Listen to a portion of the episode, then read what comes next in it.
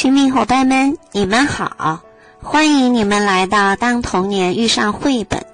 小松果特别喜欢养花，所以我经常会给花儿浇水，经常给它们施肥。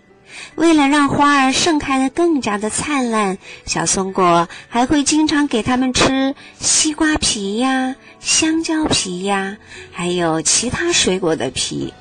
于是，我的小花们一个接一个的在绽放着，有薰衣草呀、三角梅呀、小米菊呀，还有我最喜欢的蔷薇花。啊，看着小花们一朵接一朵的盛开着，那感觉太棒了。每当我在一旁静静的看着它们的时候，我似乎看到了它们灿烂的笑脸。似乎听到了他们悦耳的歌声，还有一个小小的声音在说：“谢谢小松果，有你当我们的守护者，真好。”哇，我是小花们的守护者吗？真是太棒了！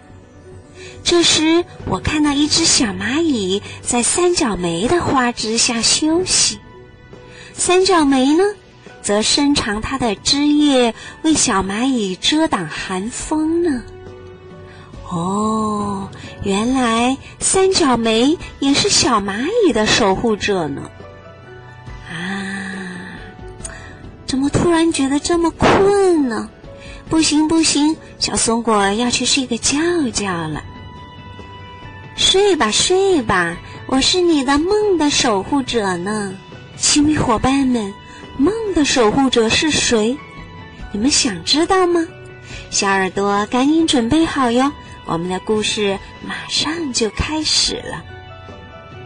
梦的守护者，作者德国的格奥舍，绘画德国的荣格。梦的守护者要守护所有人的睡眠。小托比亚斯有时会受到一些小小噩梦的打扰，比如在睡着之后，他会梦见下雨。这时，梦的守护者就会来帮助他。他不仅守护小托比亚斯的睡眠，还会为他撑开一把雨伞。格斯福老奶奶有时会睡不着。每当他躺下时，总是想着好吃的香草果冻布丁，就会饿得无法入睡。这时，梦的守护者就会帮助他。他不仅守护格斯夫老奶奶的睡眠，还会为他准备一份美味的香草果冻布丁。小康斯坦兹喜欢卧室里不时有点沙沙声。要不然他就睡不着。这时，梦的守护者就会来帮助他。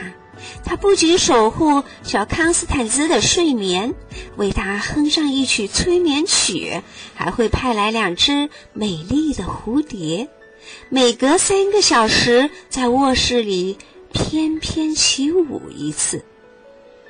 有些孩子喜欢在数学课上睡觉。这时，梦的守护者就会来帮助他们。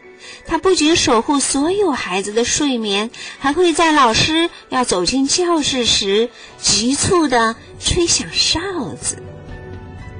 梦的守护者还有一个重要的任务，就是给当地的管乐队上课，指挥他们在大家入睡前轻声演奏。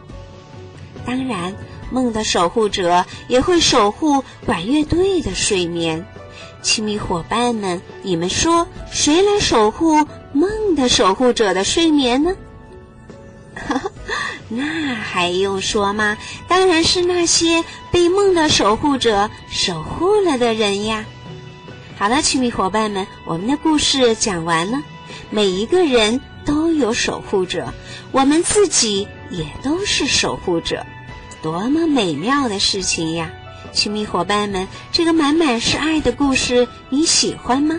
如果喜欢，就分享给更多的朋友吧，让我们一起在美妙的世界里快乐生活。好了，今天就聊到这儿吧，下次再见，拜拜。